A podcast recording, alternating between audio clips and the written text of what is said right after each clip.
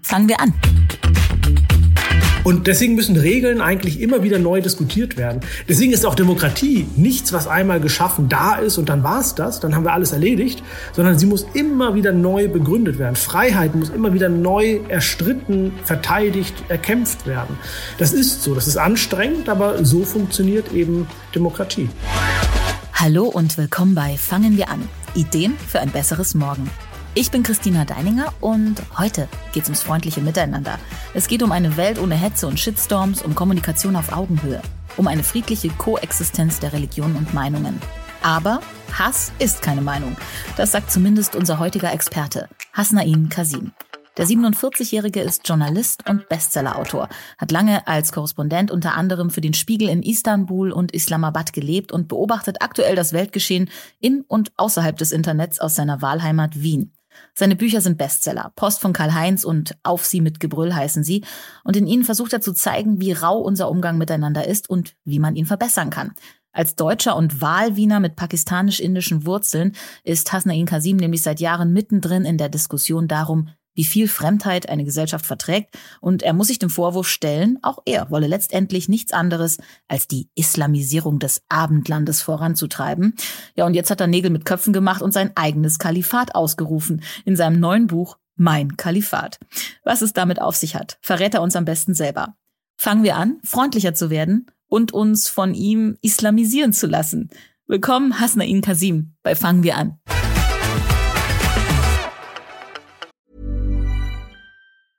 Hiring for your small business? If you're not looking for professionals on LinkedIn, you're looking in the wrong place. That's like looking for your car keys in a fish tank.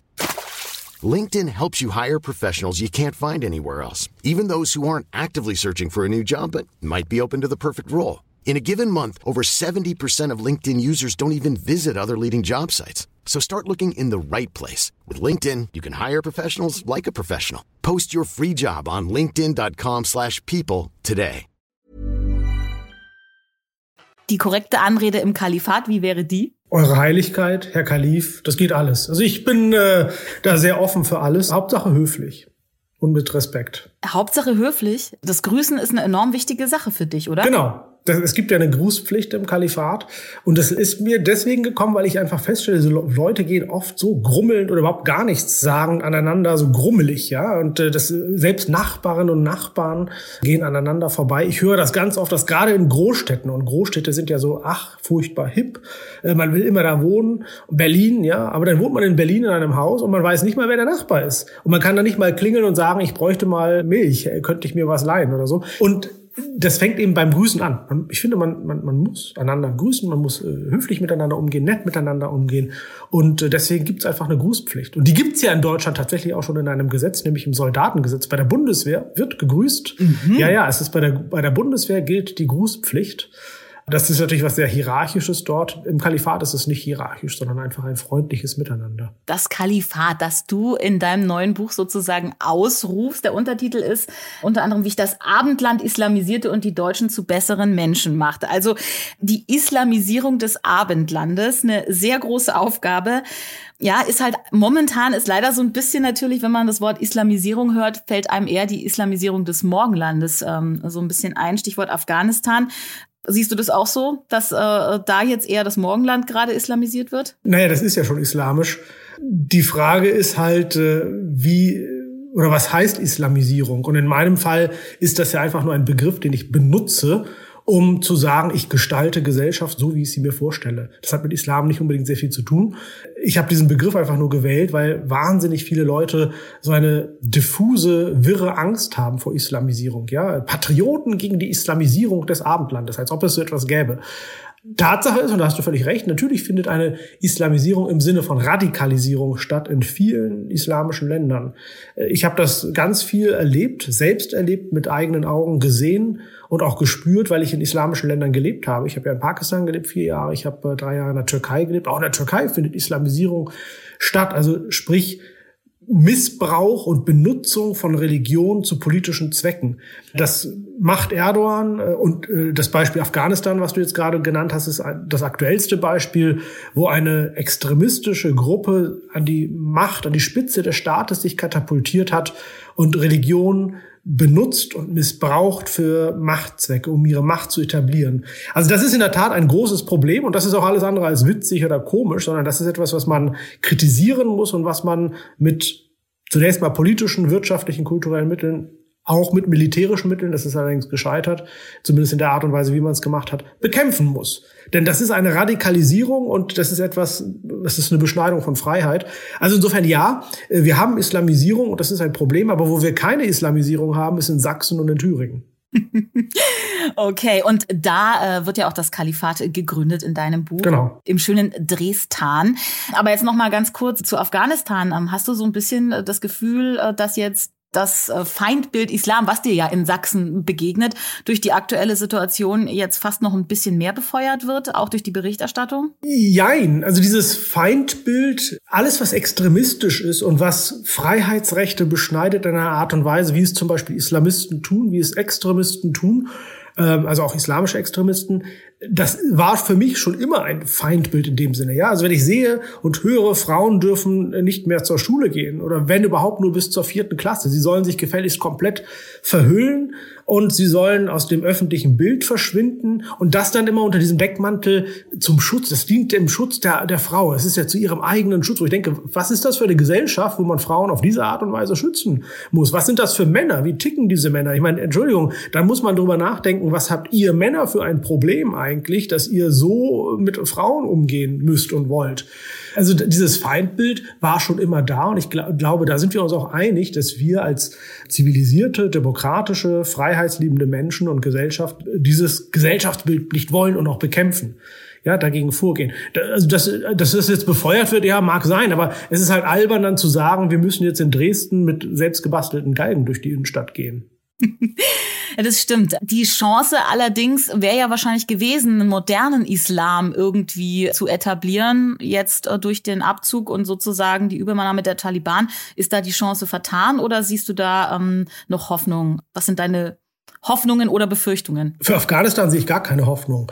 Also das ist ein großes Fass, das Thema, was du da öffnest, moderner Islam. Natürlich, klar, also das wäre toll. Ich würde mir wünschen, es gäbe so etwas wie eine Reformation, dass es dort irgendjemanden gibt oder eine Gruppe gibt oder eine Bewegung gibt, wie auch immer, eine Strömung, die sagt, wir setzen uns jetzt durch und wir wollen eine liberale, weltoffene, tolerante Form von Islam, wo Leben und Leben lassen gilt und wo man Dinge auch abweichend sehen kann, wo man äh, das, das Wort Gottes, wenn man denn an Gott glaubt, das tut man ja dann in dem Moment, wo man äh, gläubig ist, nicht für in Stein gemeißelt hält und nicht einen Millimeter links und rechts interpretierbar. Das wäre wünschenswert. Aber so etwas kann natürlich nur aus dem Islam selbst herauskommen. Und wir sehen ja schon, wie Muslime in Deutschland es schwer haben, sich damit teilweise durchzusetzen. Es gibt ja in Deutschland und in Europa Bestrebungen, den Islam zu modernisieren, zu reformieren. Und selbst da stoßen Leute auf großen Widerstand, auf große Widerstände. Das ist in einem Land wie Afghanistan in der jetzigen Situation undenkbar. Und man muss ja auch ehrlicherweise sagen, warum sollten die Taliban das tun? Die haben gerade eine große, einen großen militärischen Sieg eingefahren über eine über Weltmacht, ja, also über die NATO, hm. über die USA. Warum sollten die jetzt sagen, so, okay, und jetzt fügen wir uns euren Wünschen und äh, gestalten Gesellschaft und Religion so, wie ihr das wollt? Nein, nein, die kommen jetzt mit einem Selbstbewusstsein an den Tag und sagen, wir machen das jetzt erst recht, so wie wir das für richtig halten. Deswegen halte ich das auch für, für völlig für eine völlige Fehleinschätzung zu glauben, die Taliban von heute wären andere als die vor 20 Jahren und die werden doch reformiert und liberalisiert, sondern im Gegenteil. Die machen genau so weiter, wie sie es in den vergangenen Jahren und Jahrzehnten gemacht haben. Und das sehen wir ja auch jetzt, wenn wir hinschauten. Nur schaut ja kaum noch jemand hin. Es waren die ersten Tage große Aufregung, als die Taliban äh, das Land dann letztlich vollends eingenommen haben. Aber jetzt schaut kaum noch jemand hin. Und auch da war es schon nicht so vor paar Wochen, ein paar Monaten. Auch da war jenseits von Kabul schon die Lage eine ganz andere. Da wurden schon Menschen hingerichtet, da wurden Frauen gesteinigt, da wurden Männer zusammengeschlagen und ausgepeitscht, weil der Bart nicht lang genug war. Und genau so geht es in diese Richtung weiter. Das wird also dort nicht besser werden. Die Entwicklung wird sich zeigen, aber bei uns, jetzt schlagen wir einen riesigen Bogen, wird es ja besser, denn Du hast das Kalifat ausgerufen. Und wenn ich dein Buch äh, lese, habe ich auch das Gefühl, es hat dir sehr, sehr großen Spaß gemacht. Liege ich da richtig? Also das ist sicherlich das Buch, bei dem ich am meisten Spaß hatte, es zu schreiben. Es ist ja mein sechstes Buch, das ich veröffentlicht habe. Und es ist das erste Buch, das mehr oder weniger Fiktion ist. Natürlich mit vielen äh, echten Dingen, die dem zugrunde liegen. Viele Zitate stimmen, viele Hintergründe stimmen, aber es ist ja Fiktion. Und ich hatte eine diebische Freude dabei. Und äh, es war auch eine unerwartete, unerhoffte Freude, weil ich dieses Buch eigentlich zu einem späteren Zeitpunkt schreiben wollte. Dann kam Corona und ich konnte Buchprojekte, die ich eigentlich vorhatte, die aber mit Reisen verbunden waren, nicht umsetzen, einfach weil das nicht möglich war durch Corona. Und dann habe ich das vorgezogen und hatte eben in dieser Zeit, als ich das geschrieben habe, doch tatsächlich einen großen Spaß. Es ist aber schon auch ein knallharter Titel. Gerade jetzt in den Zeiten machen dir auch viele den Vorwurf, du willst eigentlich hier äh, zusammenführen. Hast du nicht die Angst, dass das Buch noch mehr spalten könnte? Doch, also der Vorwurf kommt ja. Ich meine, erstens ist das Wort Kalifat etwas, was spaltet oder was irritiert und provoziert. Ähm, viele erwähnen dann Afghanistan, wobei ich dann immer daran erinnern muss, dass, dass, dass die Taliban in Afghanistan das Emirat wollen. Ein Emirat kann Teil eines Kalifats sein. Kalifat ist allumfassend. So, das ist das eine. Zum anderen ist es so, äh, gut, das Kalifat ist halt im Übrigen auch, äh, ja, ist ja missbraucht worden und äh, geprägt worden von, von, vom islamischen Staat, von dieser Terrororganisation. Ja, die wollen das Kalifat und haben ja den Kalifen und haben dann ständig diese Videos von irgendwelchen Menschen, die sie umbringen, veröffentlicht. Zu Recht hat man da ein sehr negatives Bild, aber ich dachte, ich besetze diesen Begriff für mich und mit welchem Recht können die das für sich beanspruchen? Nö, ich beanspruche das für mich und mache das so, wie ich das möchte, nämlich ein, ein, eine weltoffene, tolerante, liberale Gesellschaft. Und dann ist natürlich der, diese Zusammensetzung auch in dieser Konstellation. Mein Kalifat, das erinnert natürlich an ein anderes Buch, das so ähnlich heißt und in Deutschland sehr, sehr erfolgreich war, muss man sagen, was die Auflage angeht. Und da dachte ich, ich knüpfe einfach an diesen Erfolg an. Warum nicht? Klar, das ist Provokation, aber äh, manchmal hilft Provokation auch. Das stimmt. Und vom Tenor muss ich ganz echt äh, ehrlich sagen, hat es mich auch so ein bisschen, das ist jetzt vielleicht ein sehr großer Name, den man jetzt reinwirft, an den großen Diktator von Charlie Chaplin erinnert, der ja auch so ähnliche Mittel ins Gegenteil äh, verkehrt hat. Also ähnliche Symbole mit seinem Film Der große Diktator. Also ist mir echt so ein bisschen in den Sinn gekommen dabei. Das freut mich sehr. Also daran habe ich jetzt in dem Moment gar nicht gedacht, aber klar, natürlich, das ist das ist das gleiche Mittel. Er nimmt dort äh, verschiedene Elemente und und dreht sie ins verkehrt sie ins Gegenteil und so macht das der Kalif halt auch. Das ist eigentlich jemand, der eben kein Autokrat sein will, sondern im Gegenteil, er ist ein Demokrat, er möchte das, das Beste für seine Gesellschaft, er möchte eine weltoffene, tolerante Gesellschaft und die setzt er durch, allerdings eben mit manchmal etwas merkwürdigen äh, Mitteln. Genau, das ist eben eine Satire. Aber wie jede Satire hat sie eben auch gesellschaftsrelevante Anliegen. Du hast es gerade gesagt, eine Art Diktatur, eine Art äh, Alleinherrschaft. Aber eigentlich geht es um Demokratie. Aber Demokratie um jeden Preis, sagst du ja, äh, muss es auch nicht sein, oder? Genau. Ich glaube, man verkennt, was Demokratie alles ist, beziehungsweise man äh, denkt nicht genügend drüber nach, weil man aus so einem Reflex heraus, gerade in Deutschland, wo man ja Demokratie sich wahrlich nicht selbst beigebracht hat, sondern es ist einem mit dem Vorschlaghammer beigebracht worden, weil es nötig war nach 1945. Und dann ist man so ein so ein Streber, ja, so so Dienst, so, so total beflissen. Wenn man hört Demokratie, nickt man sofort und sagt ja, ja, das ist gut. Äh, vergisst aber, na ja, Demokratie um jeden Preis in der Tat, nein, denn Demokratie heißt auf jeden Fall nicht Herrschaft der Mehrheit über, der über die Minderheit. Denn man kann mit demokratischen Mitteln alles Mögliche, man kann mit der Mehrheit alles Mögliche durchsetzen. Und daher kommt dann auch manchmal so dieses, dieses sehr beflissene, jawohl, wir brauchen endlich Basisdemokratie, wir brauchen Volksbefragung. Das verkennt, dass ein kluger Demagoge zum Beispiel die Frage, brauchen wir die Todesstrafe? Ja oder nein. Der schafft es relativ klug. Das ist relativ einfach, wenn man sich mit politischer Sprache und Kommunikation auskennt. Es ist sehr einfach, eine Mehrheit dafür zu finden und die Mehrheit dafür zu begeistern, dass wir Todesstrafe wieder brauchen. Oder sollen wir foltern? Sollen wir foltern? Sagt jeder anständige Mensch, der ein bisschen drüber nachdenkt, sagt, nein, natürlich nicht. Das ist politisch in der Kommunikation sehr einfach, Mehrheiten dafür zu finden. Eine Atmosphäre zu schaffen, wo die Mehrheit sagen würde, doch, wir müssen foltern wieder. Und das wäre dann demokratisch machbar.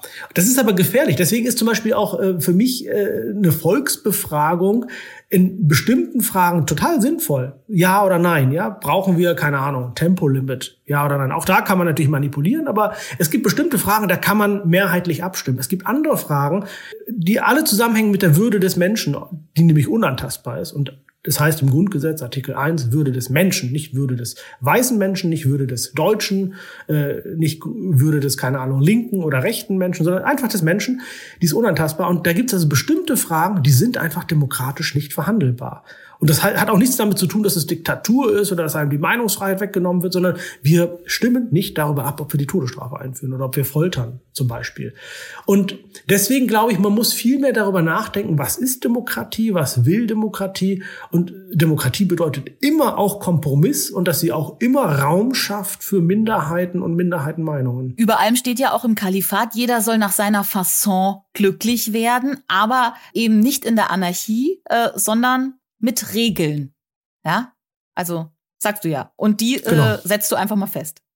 In diesem Fall, in diesem Fall setzt der Kalif sie fest, weil er feststellt, dass es immer weniger wird, dass, es, dass jede Regel gesehen wird als, als Einschränkung der Meinungsfreiheit, als Einschränkung der Freiheit und so weiter.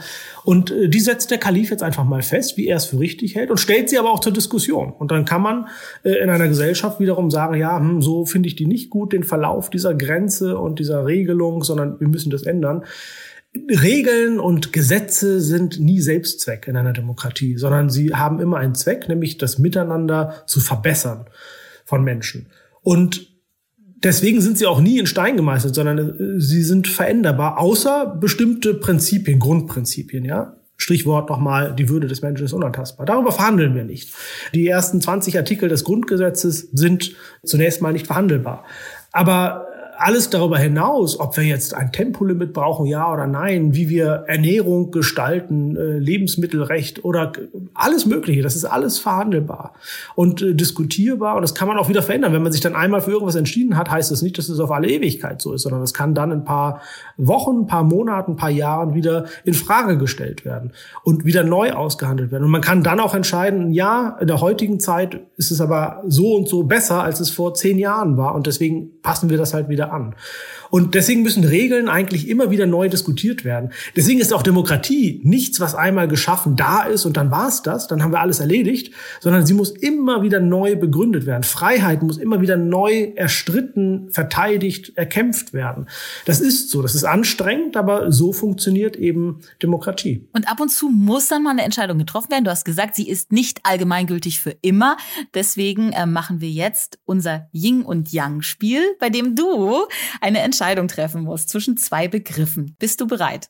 Ja, ich bin bereit. Punschkrapfen oder Grünkohl? Beides. Und wenn du dich als Henkersmahlzeit entscheiden müsstest? Grünkohl. Ja. Diese beiden Gerichte spielen eine große äh, Rolle im Kalifat, so viel kann man schon mal verraten. Ähm, wer mehr dazu wissen will, muss dein Buch lesen. Ja, ja. aber es, es, gibt noch was Drittes. Es ist ja die heilige Dreifaltigkeit im Kalifat, so. ja. Also es sind drei Dinge. Äh, das verrate ich dann vielleicht doch. Das ist auch Curry noch dazu, ja. Also Curry, Grünkohl, Curry und Punschkrapfen. Dann ZuhörerInnen oder Zuhörer und Zuhörerinnen. Zuhörer und Zuhörerinnen. Ja, Gendern finde ich auch sehr, sehr nett, das Thema zum Gendern in deinem Buch. Also ähm, ist eine Frage, mit der sich auch der Kalif auseinandersetzt. Ja, sehr intensiv. Und er kommt auch zu der Erkenntnis, dass er eigentlich da doch zu den Alten gehört. Ja, dass er so sich schwer tut damit, aber auch da äh, vertritt er diese Meinung, leben und leben lassen. Wer ZuhörerInnen sagen möchte, bitte, kann man machen. Umgekehrt, äh, also er zwingt da niemanden zu irgendwas. Das, äh, der äh, Großvisier möchte ja, dass es ein, ein, ein, ein Dekret gibt, ja, dass es da irgendwie sozusagen eine Fatwa gibt, dass er das befiehlt, dass es so und so angeordnet wird. Und er sagt, nein, das, das, das mache ich nicht, sondern das muss jeder selbst entscheiden. Und umgekehrt kann niemand, der ZuhörerInnen gut findet, anderen Leuten vorschreiben, dass es alle so sagen müssen. Aber er macht sich, der Kalif macht sich große Gedanken darüber, äh, er versteht den Sinn und Zweck dahinter, warum man übers Gender nachdenkt und äh, er sagt, es lohnt sich darüber nachzudenken. Und auch da, es gibt keine Regel, die auf alle Ewigkeit gilt. Aber beim nächsten Paar hat der Kalif eine äh, sehr klare Meinung. Bundesjugendspiele oder Mathematikklausur?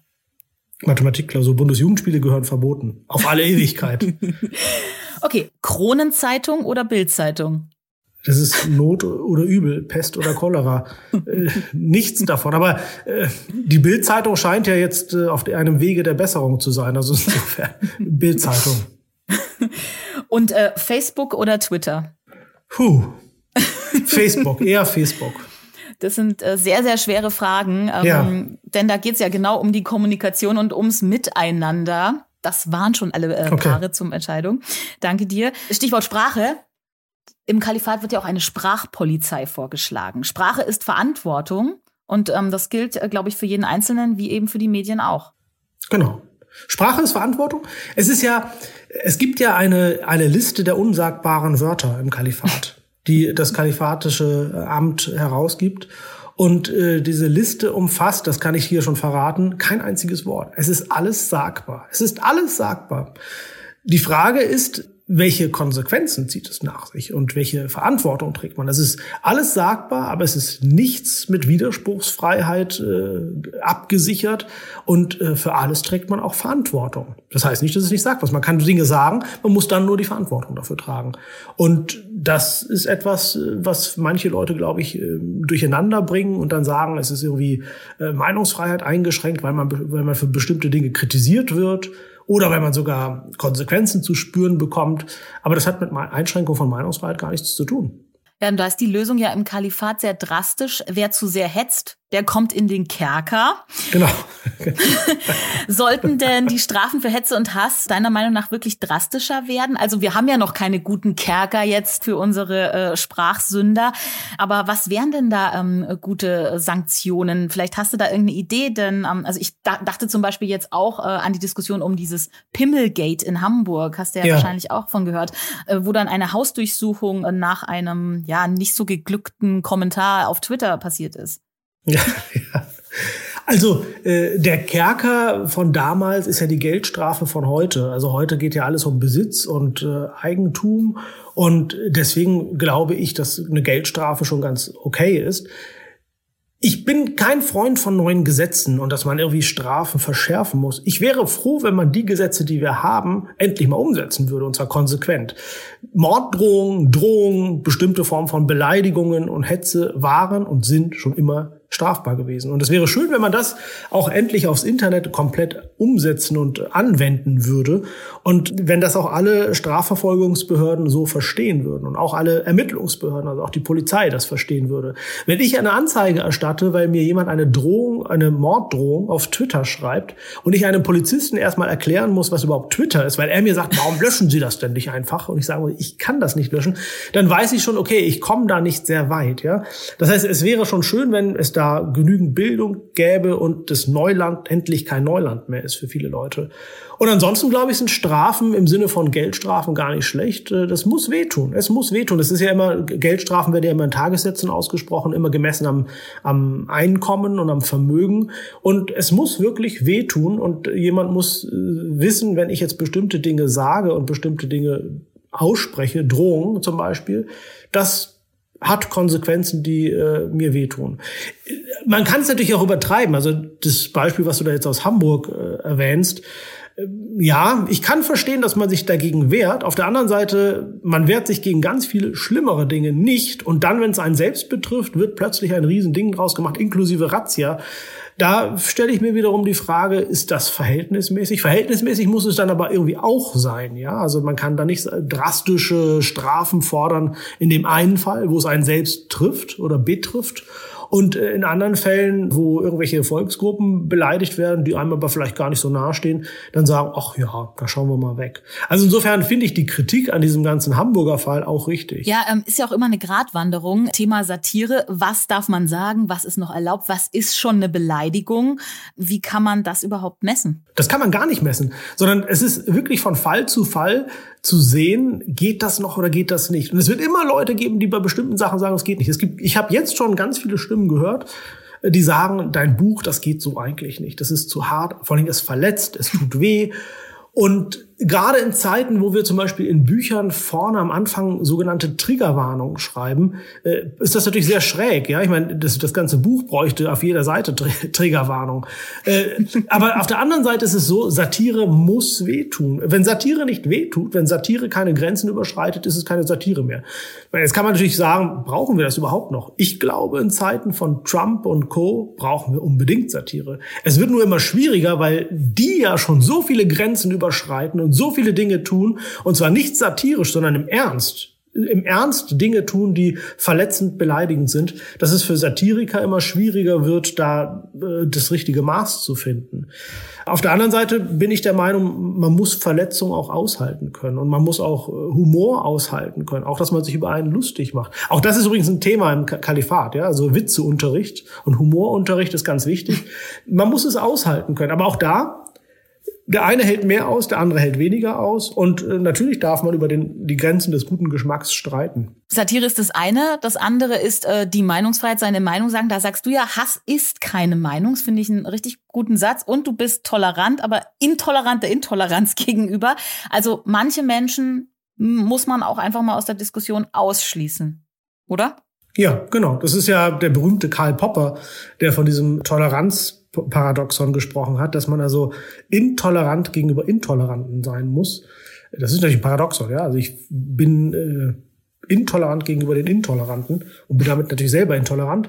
Aber ja, nur so funktioniert das. Ich glaube, eine Demokratie eine freie Gesellschaft muss wehrhaft sein. Und das geht nur mit bestimmten Grenzen und Regeln. Und das geht auch nur, indem man diese Grenzen und Regeln durchsetzt auf der einen Seite mit Gewalt. Deswegen bin ich zum Beispiel auch kein Pazifist, sondern ich glaube schon, dass eine freie Gesellschaft auch ein Militär braucht, auch eine Polizei braucht, mit allen Schwierigkeiten, die es mit sich bringt, ja, die wir auch im Moment ja erleben, mit rechtsextremen Umtrieben und mit Rassismus und strukturellem Rassismus. Das ist alles da. Das rede ich, rede ich nicht, stelle ich nicht in Abrede. Darüber muss man reden, dafür bräuchte man unabhängige Studien und so weiter und so fort. Aber brauchen tut man das. Also ich bin ein Gegner, ich bin, ich bin, ich gehöre nicht zu denen, die sagen, äh, wir brauchen keine Polizei und wir brauchen kein, kein Militär oder so. Und äh, auf der anderen Seite muss man eben Grenzen auch durchsetzen, indem man Leute, die das permanent und absichtlich überschreiten und Grenzverschiebungen her herbeiführen in eine Richtung, wo man sagt, das ist wirklich inakzeptabel in einer freien und zivilisierten Gesellschaft. Die muss man ausgrenzen, ja. Auf der anderen Seite bin ich immer ein Freund von so viel wie möglich reden miteinander. Ja, und ich bin auch, wenn ich zum Beispiel mir gerade auch Deutschland anschaue, gibt ja ganz viele, gerade auch im linken, politisch linken Spektrum, die ähm, sehr, sehr, die, die in diesem antirassistischen Kampf sind und im Grunde genommen in so einem Motto sind, die sagen, naja, eigentlich äh, sind vor allen Dingen die Weißen alles unsere Feinde und wir Nicht-Weißen, wir BPOC müssen zusammenhalten und so weiter. Das teile ich nicht, weil ich in diesem Land geboren bin, in Deutschland groß geworden bin und ich erlebe auch gerade jetzt in Zeiten von Corona, bei allen Querdenkern und so weiter, trotz, zum Trotz, äh, sehe ich eben auch, wie viel Solidarität es gibt, wie viel Nachbarschaftshilfe es gibt, wie viel Tolles es gibt. Ich habe auch in der ganzen Flüchtlingsthematik gesehen, bei allen Schwierigkeiten, wie viele tolle, tolle, tolle Menschen dieses Land hat und was Tolles auch passiert. Und das ist alles so großartig, dass ich denke, vieles funktioniert eben auch sehr gut und deswegen müssen wir immer wieder miteinander reden und es gibt immer wieder Leute, die auf die schiefe Bahn geraten, auch verbal, ja, auch bei Pegida und auch bei den Querdenkern kann. Ich glaube, man muss es trotzdem immer wieder versuchen, mit denen das Gespräch suchen. Nicht, wenn die so aufgehetzt sind, sondern in dem Moment, wo man es schafft, sie irgendwie unter vier Augen oder sechs Augen zu sprechen und dann denen zu erklären. Und ich glaube, ganz viel funktioniert übers Gespräch. Ja, das Miteinander, das Friedliche, es gibt immer Gegenpole, Ost, West, Religionen, Kulturen. Das Kalifat hat da ja eine schöne Lösung, das äh, Gesetz zur Überwindung der Kulturfremdheit. Was ist das denn? Das ist ein Gesetz, äh, das der Kalif sich erdenkt, weil er feststellt, dass gerade konservative bis rechte Parteien in Deutschland immer vor dem Kulturfremden waren. Ja, das Kulturfremde als Bedrohung, das kommt hierher und frisst uns auf und übernimmt uns und macht alles zunichte, was wir hatten und wir erkennen uns selbst in unserem eigenen Land nicht mehr. So. Und dann denkt er sich, okay, es wäre vielleicht gar nicht schlecht, wenn jeder Mensch überall auf der Welt und das Kalifat soll ja irgendwann mal weltreich sein, dass dann also jeder Mensch das etwas Kulturfremdes lernt und zwar richtig intensiv. Und das heißt also, jeder muss dann, so wie es früher die Wehrpflicht gab, über diese Idee kommt er dann auch darauf, dass jeder junge Mensch nach der Schule in einen kulturfremden Teil muss. Und das definiert er ganz genau. Es muss ein anderer Sprach, eine andere Sprachfamilie sein, es muss äh, ein anderer Kontinent sein und so weiter und so fort. Dass jeder Mensch dann mal für ein Jahr lang in einen kulturfremden Raum geht und dort Zeit verbringt verbringt bei einer Familie und sozusagen Gegensätzliches kennenlernt. Und wichtig ist auch, darauf muss man auch achten, wenn jemand zum Beispiel aus einer wohlhabenden Familie kommt, dass er dann in eine arme Familie geht. Oder, oder wenn jemand aus einer armen Familie kommt, dass er in eine wohlhabende Familie geht. Dass er einfach lernt, wie ist es eigentlich, wie sieht es auf der anderen Seite aus? Ja, die Perspektive wechseln und mal mit anderen Augen draufschauen.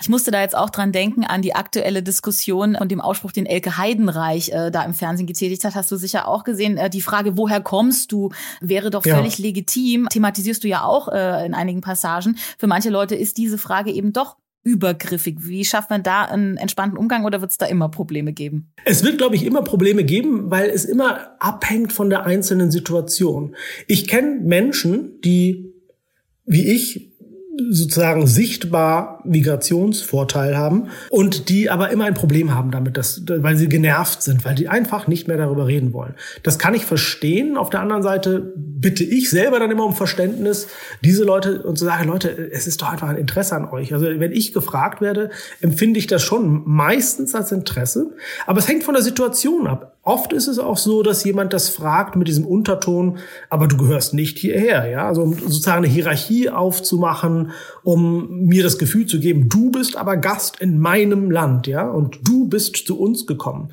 Wenn dieser Unterton da ist, dann weiß ich eine andere Antwort. Dann sage ich immer ganz klar, ich komme aus Norddeutschland und gehe dann auch nicht drüber hinaus und erkläre auch nichts. Und ganz abgesehen davon ist es natürlich so, es gibt keinen Rechtsanspruch, das zu erfahren, wo ich herkomme. Ja? Also manchmal Leute, manchmal ist es so, dass man da unterwegs ist und die Leute tun dann so, als hätten sie jetzt einen Anspruch zu erfahren, wo ich herkomme. Nö, hat niemand. Wenn ich keine Lust habe, darüber zu reden, habe ich keine Lust, darüber zu reden. Aber äh, auf der anderen Seite versuche ich dann immer wieder auch mir zu sagen, na ja, es nützt ja nichts, immer mit dieser Abwehrhaltung äh, unterwegs zu sein. Bei vielen ist es tatsächlich einfach nur Interesse. Und äh, ja, klar hat das mit meiner Hautfarbe zu tun und mit meinem Äußeren. Aber ich frage dann zurück und ganz oft bin ich jetzt mittlerweile der, der Erste, der fragt, wo kommen Sie eigentlich her? Also wenn ich dann im Zug, ich fahre sehr viel Zug, dass ich dann mit Leuten ins Gespräch komme und dann frage, wo kommen Sie eigentlich her? Allein schon wegen der Sprache, die haben dann einen Akzent, ja. Es klingt dann irgendwie, keine Ahnung, fränkisch, bayerisch, äh, schwäbisch, badisch oder irgendjemand kommt aus der, aus der, von der Küste, aus Norddeutschland. Dann frage ich, wo kommen sie eigentlich her? Und da entwickeln sich ganz oft tolle Gespräche draus. Ja, dann erzählen die dann auch oft dann von Vorfahren und von der Flucht aus Schlesien oder aus Preußen und so und wie schwierig das war. Und das sind oft tolle Gespräche. Das heißt, diese Frage, wo kommst du eigentlich her, kann so ein Instrument sein, um Leute klein zu halten. Ja, du gehörst nicht hierher. Es kann und mein, nach meiner Erfahrung ist das meistens der Fall, ist es meistens die Frage eigentlich, äh, wer bist du eigentlich? Ja? Erzähl doch von deinem Lebensweg. Und, und das finde ich eine legitime Frage, weil das was Menschliches ist. Ja, kann man auch ins Positive dann umdeuten, je nachdem, was ich für Gedanken mir zu dieser Frage mache. Es geht ja da auch immer um, um das Fremde, das hatten wir ja schon, um Gegensätze. Und ähm, so fremd sind wir uns ja gar nicht. Islam und Christentum, im Kalifat wird ja auch nochmal belegt, dass äh, auch das Christentum nicht die liebesdurchtränkteste Religion Nein. aller Zeiten ist. Nein. Mag ich äh, sehr, sehr gerne äh, die Stelle. Ja, aber es ist, äh, und das, das soll noch mal klar machen, Religion ist halt immer das, was Menschen draus machen. Ja? Also, äh, wenn, wenn, wenn ich das beim Buchstaben der Bibel nehme, gibt's da so oft äh, so viele Textstellen, die, genau wie du sagst, alles andere als ein Beweis dafür sind, dass das Christentum jetzt liebesdurchdrängt ist.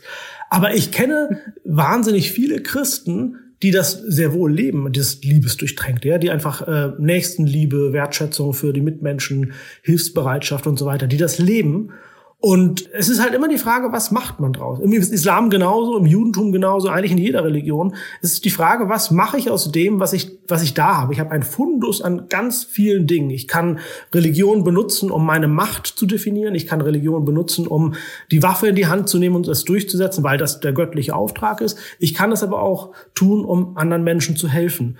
Und je nachdem, wie ich es benutze, wie ich Religion definiere für mich, was ich daraus mache, ist es eben halt gut oder schlecht. Deswegen ist Religion für mich auch nie per se schlecht oder per se gut.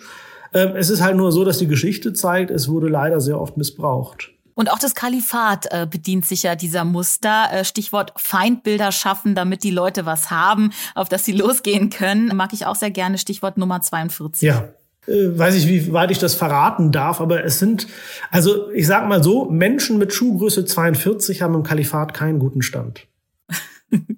Okay, danke dir für diesen Hinweis. Jetzt äh, am Ende des Podcasts ist natürlich jetzt die Frage, was ist deine Vision? Das Kalifat hast du gegründet, dein alter Ego als äh, Kalif mit Sitz in Dresden äh, und Außenstellen in Wien und Holland Schielenfeld.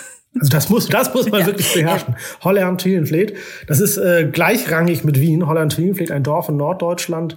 Das ist äh, die Hauptstadt der Nordprovinz, ja. Äh, eine bessere Welt, ein besseres Morgen. Ähm, was ist deine Vision für morgen? Ist das Kalifat die ultimative Antwort fürs bessere Miteinander oder was glaubst du? Was muss passieren? Also selbstverständlich ist es das. Aber wenn ich das ernsthaft beantworten soll, und genau das will aber das Kalifat ja in Wahrheit auch, ist es ein besseres Miteinander, ein wertschätzendes Miteinander, dass man in Menschen nicht Feinde sieht, auch wenn sie eine andere Meinung sind, dass man Menschen nicht gering schätzt, auch wenn sie einem anderen Volk, einer anderen Religion angehören. Und wenn du mich fragst, was man da konkret tun kann, ähm, mir fällt immer wieder auf, wie Leute dann sagen, na ja, die Muslime hier und die Muslime da. Also das fällt mir jetzt hier in, in äh, Deutschland und in Österreich auf. Ähm, anderen Ländern fallen mir andere Dinge auf, aber ich rede jetzt mal von, von diesen beiden Ländern. Dann frage ich die Leute ganz oft, ja, aber wie viele Muslime kennt ihr persönlich? Wie viele kennt ihr ganz persönlich und wie viele davon nennt ihr euren Freund oder eure Freundin? Und dann kommt meistens niemand. Keinen einzigen. Ich kenne keinen einzigen oder zumindest war ich bei niemandem und habe eigentlich auch gar nicht so einen Kontakt. Höchstens, ah, wahrscheinlich der Dönermann, bei dem ich meinen Döner kaufe, der ist wahrscheinlich einer. Das ist wahrscheinlich ein Muslim. Und was man ganz konkret tun kann, ist den Kontakt zu suchen und Leute vielleicht, vielleicht mal wirklich versuchen, ich versuche jetzt mal einen Muslim als Freund zu gewinnen oder eine Muslima. Und die lade ich zu mir ein und vielleicht schaffe ich es auch selbst eingeladen zu werden. Denn in dem Moment, wo man Türen öffnet und sich an einen Tisch setzt und gemeinsam isst, und es geht so viel über Essen, hat man einen Anknüpfungspunkt und lernt einen anderen Menschen kennen. Und Menschen, die man kennt, hasst man eigentlich nicht. Und deswegen ist, glaube ich, dieses Kennenlernen, das ist so ein ganz altes Konzept. Das gibt es ja schon seit Jahrzehnten oder seit Jahrhunderten. Ja, dieses Kontakte schaffen, äh, Kontaktbörsen, Grunde Tische, miteinander reden.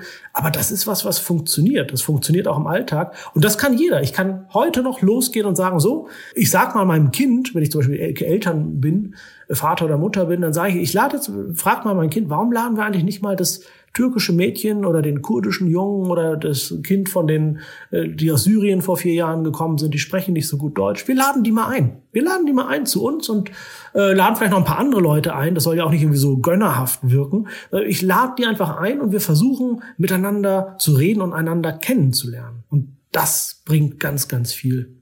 Das ist sozusagen das umgesetzte Gesetz zur Überwindung der Kulturfremdheit im Jahr 2021 überall. Genau. Was gibt's dann zu essen? Grünkohl, Curry oder Punschkrapfen? Was würde man da am liebsten auftischen? Naja, es hat immer was zu tun von, mit, mit Respekt voreinander. Es hat aber auch zu tun mit der Bereitschaft, Neues zu lernen. Also, und diese, das sich kennenlernen, einander kennenlernen wollen, ist ja nie eine Einbahnstraße. Es muss ja auch von beiden Seiten kommen. Und ich verstehe auch, dass Leute sagen, wir versuchen die kennenzulernen und die wollen ja gar nicht. Auch da mein Appell an die, doch Leute, versucht einander kennenzulernen. Und wenn dann jetzt aber jemand kommt, der zum Beispiel, wo ich weiß, der ist Muslim, mischt, dann mache ich kein Grünkohl. Dann mache ich zunächst mal kein Grünkohl, weil das ist Mettwürst oder so, das ist alles Schweinefleisch, also nicht so super halal. Und auf der anderen Seite, wenn man selber jetzt sich überwinden kann und damit jetzt nicht ein Problem hat, und es gibt ja sehr viele doch eher säkulare Muslime, die jetzt äh, auf dem Papier muslimisch sind, aber kein Problem jetzt damit haben, auch Alkohol zu trinken oder Schweinefleisch zu essen, dann, dann würde ich sagen, probiert, probiert das mal. Und Punschkrapfen ist eben auch mit Alkohol, also insofern, insofern auch nicht sonderlich halal, aber Curry geht natürlich immer. Und da gibt's auch ein tolles Rezept in deinem Buch. Vielleicht könnte es der ein oder andere dann als Inspiration nehmen. Ich danke dir, lieber Hasnain, für dieses Gespräch. Hat mir sehr viel Spaß gemacht und ich könnte noch ewig weiterreden. Aber Salam alaikum. und, äh, bis bald. Vielen Dank. Alles Gute. Wenn ihr neugierig geworden seid und Lust habt auf mehr, das aktuelle Buch von Hasnain Kasim heißt Mein Kalifat, ein geheimes Tagebuch, wie ich das Abendland islamisierte und die Deutschen zu besseren Menschen machte. Und es ist im Penguin Verlag erschienen.